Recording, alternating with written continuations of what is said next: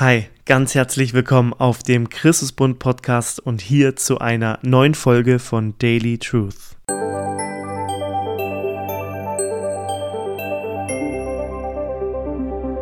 Christsein besteht aus vor allem drei wunderbaren Wahrheiten. Die ersten zwei Wahrheiten treffen dann ein, wenn jemand zum Glauben an Jesus kommt, also Christ wird. Das erste ist die Rechtfertigung und das zweite ist die Gotteskindschaft. Das erste ist eher etwas Juristisches. Da ist der Richter und der spricht mich frei. Nicht, weil ich mich auf irgendetwas berufen kann, was ich getan habe, um das wieder gut zu machen, wie mein altes Leben aussah und bis dahin aussah oder meine Schuld irgendwie zu begleichen, sondern wenn ich mich ganz auf das verlasse, was Jesus Christus am Kreuz für mich getan hat. Ich werde freigesprochen. Aber das Schöne ist, wir bleiben nicht bei dem Juristischen, sondern es wird viel persönlicher. Es geht hier um eine Beziehung und deswegen kommt die Gottes Kindschaft dazu. Ich bin freigesprochen und darf jetzt Gottes Kind sein. Er adoptiert mich in seine große Familie. Das ist ein Riesenwunder, was da passiert.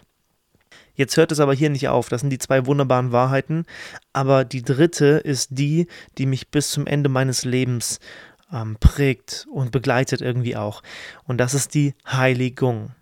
Und bei dieser Heiligung geht es eben im Kern darum, Jesus ähnlich zu werden. Und das ist letztendlich auch das höchste Ziel, das Gott mit dem Leben seiner Kinder hat. Das höchste Ziel ist nicht, dass sie glücklich sind, ein glückliches Leben haben. Das ist das, was uns vielleicht oft eingeredet wird. Das höchste Ziel aber ist es, Jesus ähnlich zu werden. Und darin liegt unsere wahre Freude. Das ist ein Unterschied, ganz, ganz wichtig. Und dazu möchte ich gerne drei Verse lesen aus Epheser 4. Epheser 4 ab Vers 22, da heißt es, da schreibt Paulus, dann wurdet ihr aber auch gelehrt, nicht mehr so weiterzuleben, wie ihr bis dahin gelebt habt, sondern den alten Menschen abzulegen, der seinen trügerischen Begierden nachgibt und sich damit selbst ins Verderben stürzt. Vers 23, und ihr wurdet gelehrt, euch in eurem Geist und in eurem Denken erneuern zu lassen und den neuen Menschen anzuziehen, der nach Gottes Bild erschaffen ist und dessen Kennzeichen Gerechtigkeit und Heiligkeit sind, die sich auf die Wahrheit gründen, letztendlich auf Jesus gründen.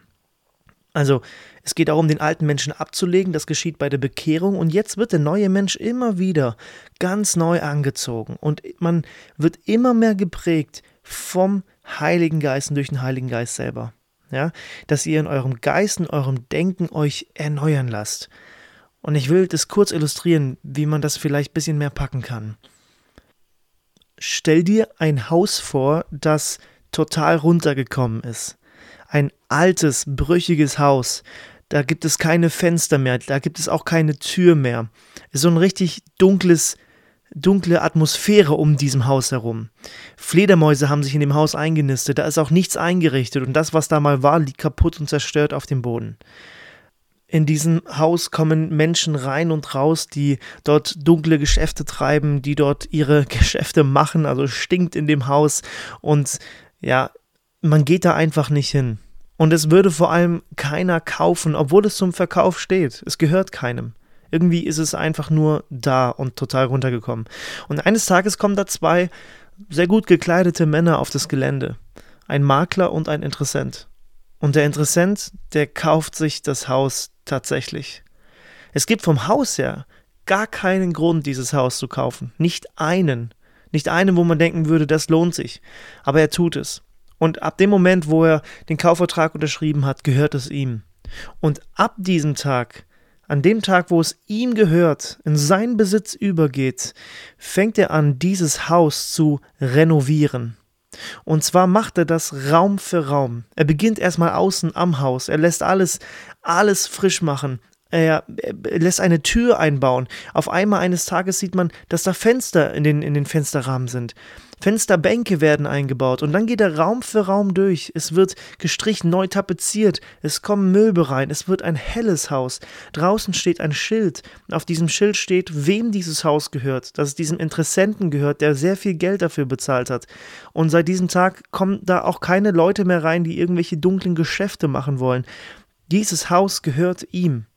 Und jeden Tag konnten die Nachbarn mehr sehen, wie sich das Haus verändert. Raum für Raum wird es immer heller, immer schöner, immer mehr zu dem, was es eigentlich ist oder eigentlich sein sollte und zu dem, was der Interessent auch damit vorhatte. Denn er hat ein Ziel mit diesem Haus und Stück für Stück äh, verändert er es und kommt diesem Ziel auch näher.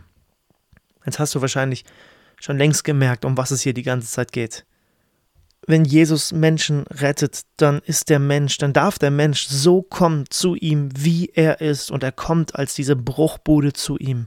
Wenn du die Bibel liest, wirst du sehr schnell merken, dass wir genauso beschrieben werden, unser Herz wird genauso beschrieben.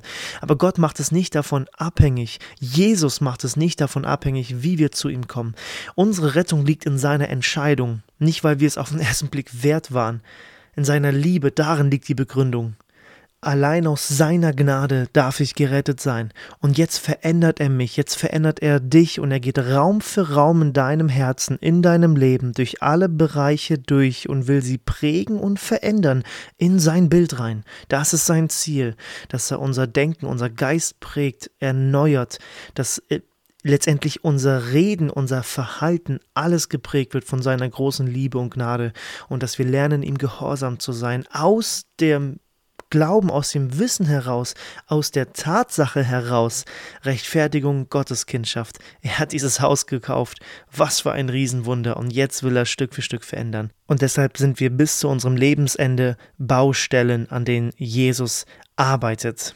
Deshalb hat die Ruth Graham, die Frau von Billy Graham, mittlerweile sind ja beide verstorben, auf ihrem Grabstein steht, Baustelle beendet. Danke für Ihre Geduld. Ich wünsche dir, dass du dich jeden Tag von Jesus verändern lässt, immer mehr, dass er an deiner Baustelle arbeiten darf und mit dir Raum für Raum durchgeht. Lass ihn renovieren. Er will das gemeinsam mit dir tun. Bis bald.